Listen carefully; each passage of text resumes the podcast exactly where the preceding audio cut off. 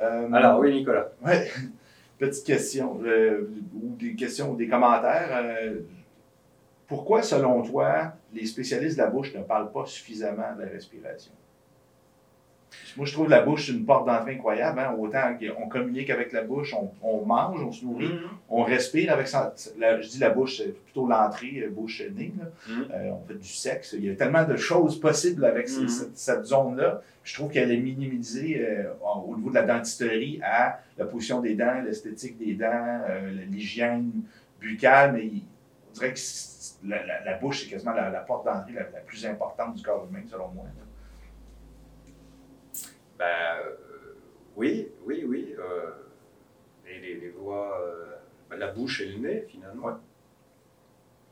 Alors, pourquoi les dentistes ne sont pas focalisés Les dentistes sont focalisés sur les dents. Euh, ils ne sont pas focalisés sur la bouche. Les dentistes sont focalisés sur les dents.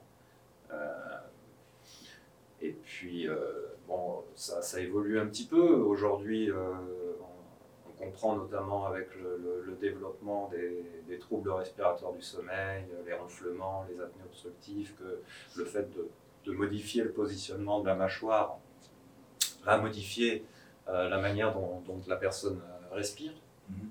ce qui va aussi impacter la posture. hein, parce que, bon, on en parlera sûrement un petit peu, mais il y, a, il y a vraiment des relations très très étroites entre la posture de la tête sur le cou, le développement de la mâchoire et la respiration, parce que c'est comme ça que tu contrôles finalement le, diamètre, le calibre du pharynx, hein, du passage de l'air de la gorge.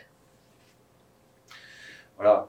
Euh, maintenant, les dentistes, euh, je veux dire, bon, déjà, le déjà de bien soigner les dents, de- de- d'être bien focalisé sur un bon travail de, de compréhension de, de l'organe dentaire, c'est déjà très complexe. hein. Alors, je veux dire, après, euh, voilà, les, gens sont, formés à la base, les dentistes sont formés pour soigner les dents. Ils ne sont pas des spécialistes de la bouche à proprement parler. Ce sont des, tissus qui sont dans la bouche, en particulier les, les dents et les tissus qui portent les dents. Et, euh, et les, relations euh, avec la respiration, avec euh, un certain nombre de, facteurs, ne sont pas forcément les, les points sur lesquels euh, les, études, en tout cas, sont focalisées. Hein, Après, évidemment, euh, il y a un certain nombre de, spécialistes, notamment plus dans le domaine de l'orthopédie dentofaciale, qui vont être là beaucoup plus sensibilisés à la respiration. OK, excellent. Euh, est-ce que tu fais. euh, est-ce que le fait, selon toi, que les liens soient indirects aux yeux de la recherche scientifique euh, par rapport aux effets d'une mauvaise respiration sur la santé, tout comme la circulation lymphatique, au final, fait que les spécialistes ignorent et un peu, on pourrait dire qu'ils s'en lavent les mains, euh, faire dire qu'il n'y a pas de. Ils ne se concentrent pas là-dessus. Là. Moi, je, moi, je l'ai vu, que c'est que la lymphe complètement ignorée euh, dans Alors, le point de vue médical. le- là, moi, dans, dans, dans, dans l'exposé, dans, le discours que je vais vous tenir,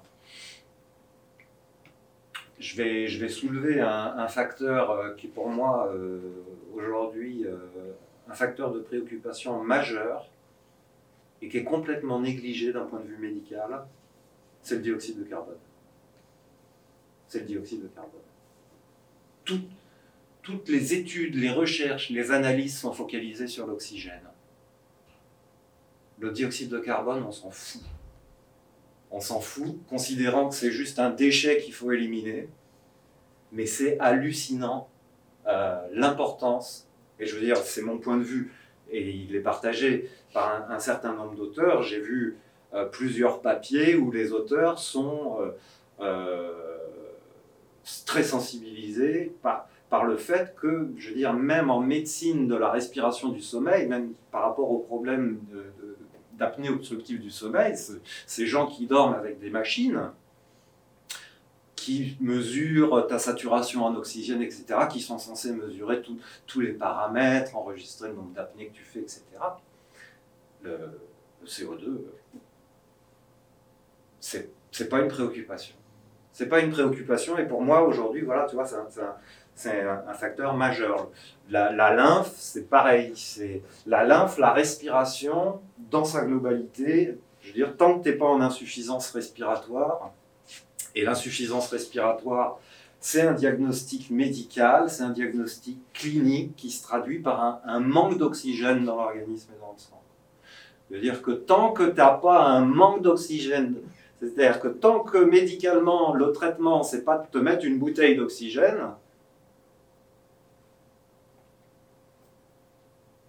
t'es pas, pas un problème médical.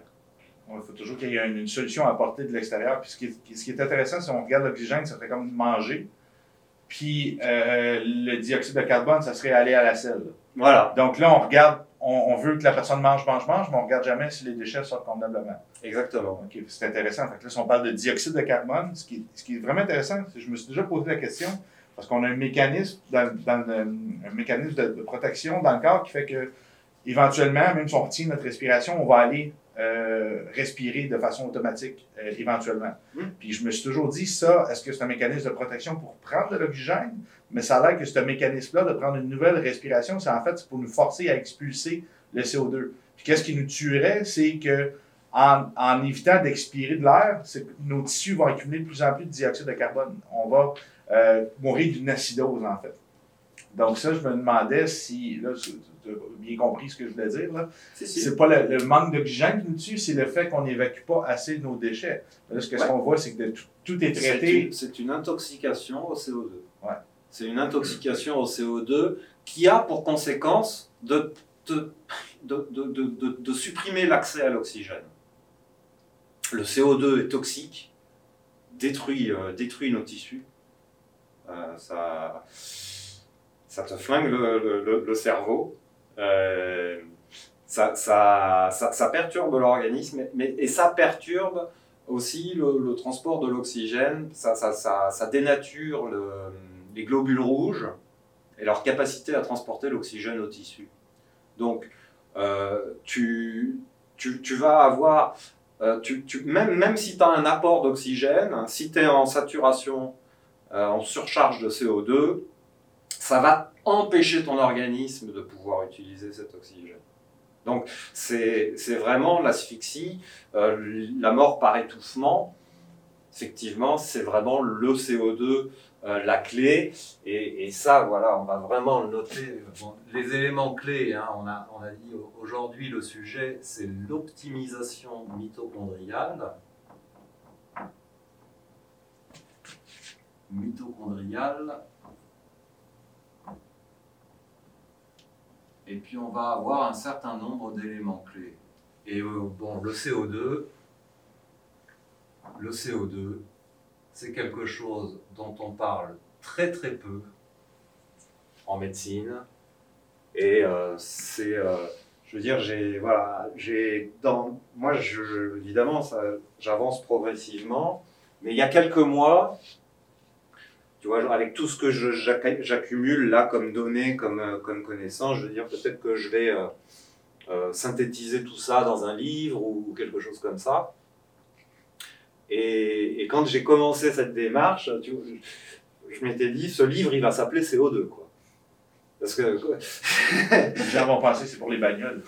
et, et- et- et il faut vraiment comprendre que no- notre respiration, elle sert à, gérer, à stabiliser notre taux de CO2 dans l'organisme.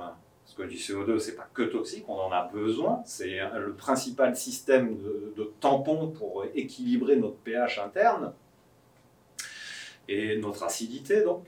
Euh, donc le, le CO2, on a besoin, mais euh, c'est une, donnée qui doit être euh, extrêmement bien contrôlée. hein. Et le CO2 est, euh, puisque le, sujet, un c'est la capacité respiratoire. La capacité respiratoire. Comme je vous l'évoquais, la capacité respiratoire, ça implique la fonction pulmonaire. La fonction pulmonaire, c'est donc l'action de, de ventilation pulmonaire, hein, d'apporter de l'air frais avec de l'oxygène et de euh, évacuer euh, l'air vicié euh, chargé en dioxyde de carbone. La fonction pulmonaire, sa fonction primaire qu'est-ce qui régule la fonction pulmonaire? Bah, C'est le cerveau. Enfin, c'est les muscles. Hein. Comment, comment on aspire et comment on recrache de l'air C'est par la déformation de la cage thoracique. Cette déformation de la cage thoracique, elle se fait par les muscles. Et les muscles sont euh, contrôlés, leur activité est contrôlée par le cerveau. Donc il y a une sensibilité au CO2 qui se passe au niveau du cerveau. Sensibilité au CO2, ça c'est le cerveau.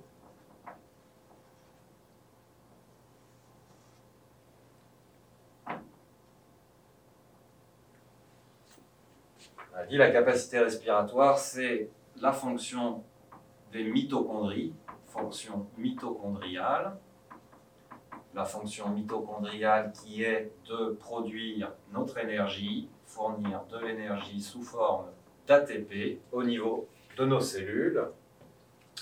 Ce processus qui euh, donc nécessite l'oxygène, l'oxygène qui est fourni par la fonction pulmonaire et qui euh, va euh, libérer en produit secondaire du CO2 et du stress oxydatif. La fonction pulmonaire et la fonction mitochondriale combinées, c'est ce qu'on appelle la capacité respiratoire, qu'on évalue en général cliniquement avec le VO2 max. La capacité maximale d'oxygène euh, que ton organisme est capable de, consommer. Euh, unité de temps. Excellent. Donc, euh, voilà un petit peu la, vision d'ensemble. À ce moment-là, je vais juste mettre une petite image pour, voilà, pour reprendre finalement ce que je viens de, de, vous dire là sur le. Donc la fonction pulmonaire, hein, les poumons, le but c'est de, de, de de ventiler. La, fonction pulmonaire, son but c'est de ventiler, c'est la ventilation pulmonaire, hein, qui est pas, animée par une déformation de la cage thoracique qui, qui crée un gradient de pression qui fait que l'air rentre ou circule. C'est des variations de pression. Hein, tu, en élargissant la cage thoracique, tu crées une dépression, entre guillemets, une baisse de pression dans la cage thoracique qui fait rentrer l'air avec l'oxygène. Et puis, euh, dans le cas contraire, euh, quand la cage thoracique, donc la pression augmente au niveau de la cage thoracique quand elle se resserre, et donc là on expulse l'air riche en dioxyde de carbone.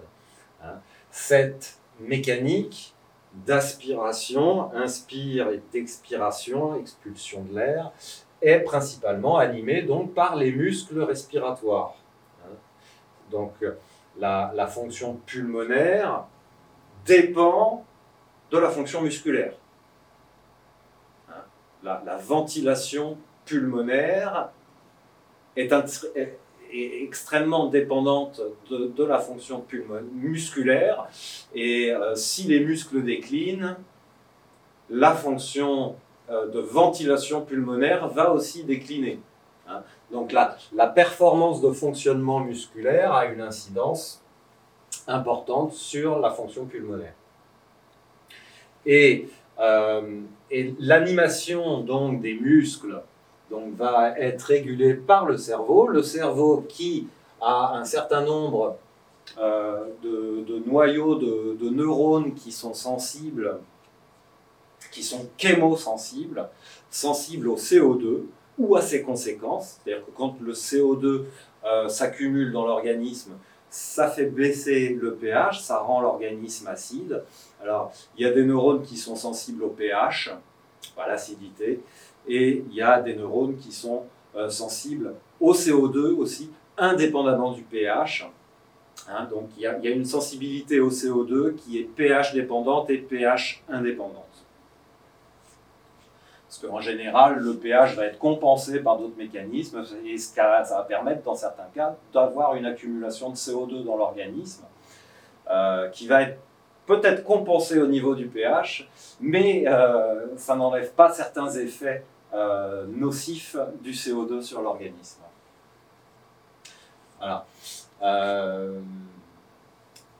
donc, ce qu'il faut comprendre, c'est que donc on a là la fonction pulmonaire, la fonction pulmonaire qui est dont le rôle est d'assurer l'intendance de la cellule, hein, puisque la production d'énergie, qui est c'est la base de la vitalité.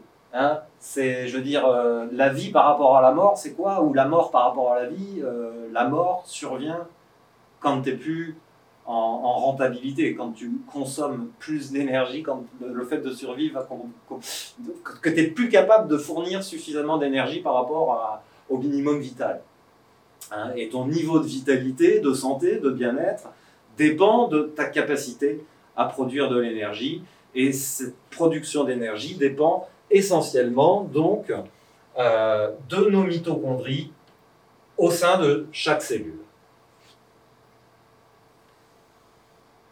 Et donc, euh, cette consommation, euh, cette production d'énergie donc nécessite de l'oxygène, hein, est donc euh, dont, l'apport est assuré par le, le système respiratoire et ça rejette du dioxyde de carbone qui est, s'il s'accumule, fortement toxique pour la cellule et pour les mitochondries, et il est extrêmement important et c'est ça le, facteur le plus important de la respiration, c'est de réguler le CO2, c'est la teneur en CO2 dans le sang qui est euh, dans, le sang et au niveau du cerveau, qui est vraiment le, critère essentiel de la régulation euh, de notre respiration. En fonction de notre niveau de sensibilité au dioxyde de carbone. Ça, c'est au niveau des capteurs, au niveau du cerveau. Euh, donc, je disais que le, le, cerveau euh, va réguler, donner euh, l'ordre aux muscles de, travailler plus ou moins en fonction de la quantité de CO2 et en fonction de la sensibilité au CO2, c'est-à-dire qu'on on a une sensibilité au CO2 ou une on peut aussi appeler une tolérance au CO2. C'est-à-dire que c'est à partir d'un certain seuil euh, de CO2 que notre cerveau va réfléchir. Cette sensibilité au CO2, elle varie en fonction de, plein de facteurs, cette sensibilité au CO2. Elle évolue au cours de la vie euh, pour le même individu. D'un individu à un autre, elle ne va pas être la même. Et pour le même individu, pas on n'a pas la même sensibilité au CO2, euh, par exemple, dans la journée et la nuit quand on dort. Euh, donc, il y a un certain nombre de facteurs. Tu, tu, tu perds ta sensibilité au CO2 euh, avec un certain nombre de choses. Euh, tu, par exemple, le fait de consommer du sucre va diminuer ta sensibilité au CO2. le fait de, de prendre du, bicarbonate de sodium, par exemple, pour différentes raisons, va diminuer ta sensibilité au CO2. Donc, euh, quelque part, si tu veux, voilà, il y a beaucoup de gens qui prennent du, bicarbonate de sodium pour euh, diminuer leur acidité, mais en diminuant leur acidité, euh, dont la cause est finalement vraisemblablement une accumulation de dioxyde de carbone, tu vas réduire, tu vas réduire l'acidité temporairement tout en aggravant la cause qui a généré l'acidité. Hein.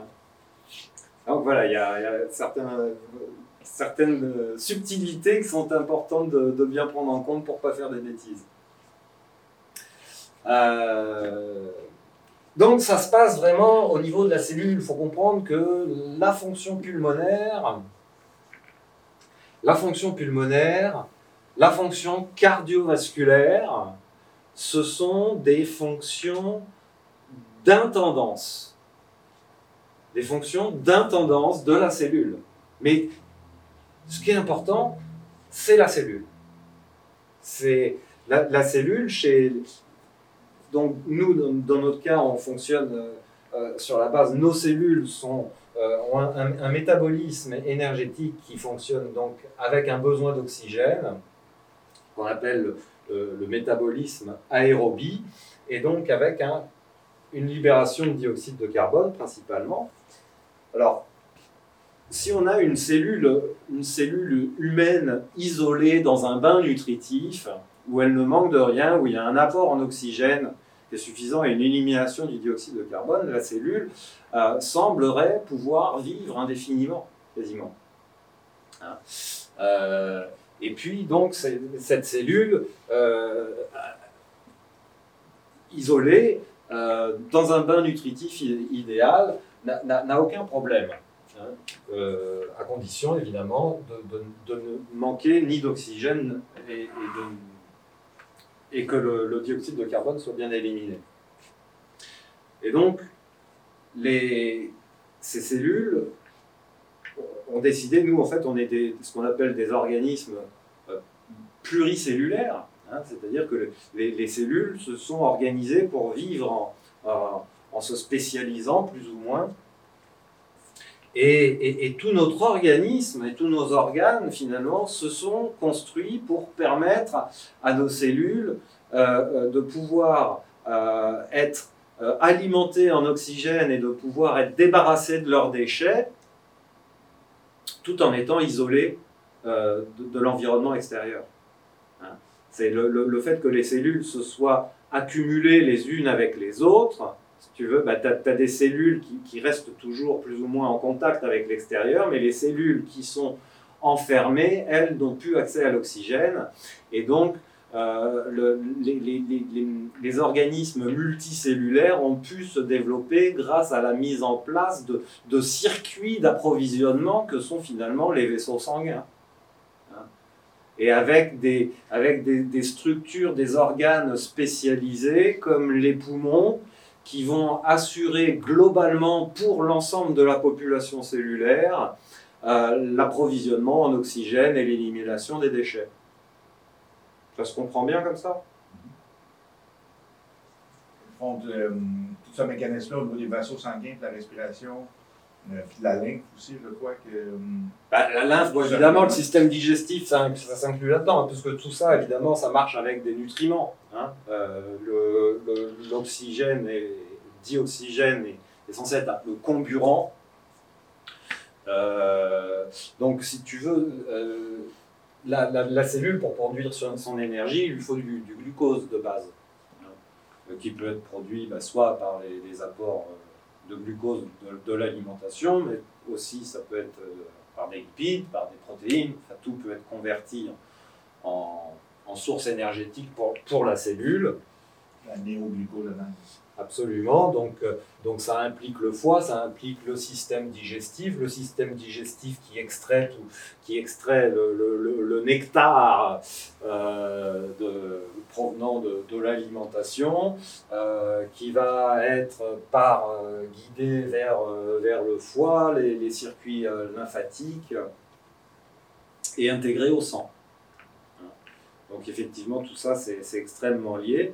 Mais voilà, ce qu'il faut bien avoir à, l'esprit, c'est que le, la, clé, l'élément, l'élément essentiel, hein, et, ce à quoi servent nos organes, c'est de préserver, euh, de préserver ou d'apporter au mieux les meilleures conditions possibles de, de, vie cellulaire. Hein. toute la clé L'enjeu, c'est au niveau de la cellule, et tout le reste, quasiment, c'est le but est, d'assurer l'intendance, l'intendance des cellules, c'est-à-dire de, lui amener, de lui amener à bouffer et de lui évacuer ses déchets. Hein. C'est les, les, cellules dans nos, dans nos organismes pluricellulaires, ce sont comme des individus dans une société. Hein. Et, toi, si tu, veux, si tu veux que ça se passe bien, si, si, tu es chez toi, euh, que, que, tu n'as pas la possibilité d'aller euh, euh, chercher à manger par toi-même et d'évacuer tes déchets par toi-même, il, faut qu'il y ait un système d'intendance, il faut que tu aies un système de livraison de ta nourriture et un système une organisation pour évacuer tes déchets, parce que si tu accumules tes déchets, bah, tu vas t'intoxiquer, hein, dû euh, euh, à toutes les conséquences.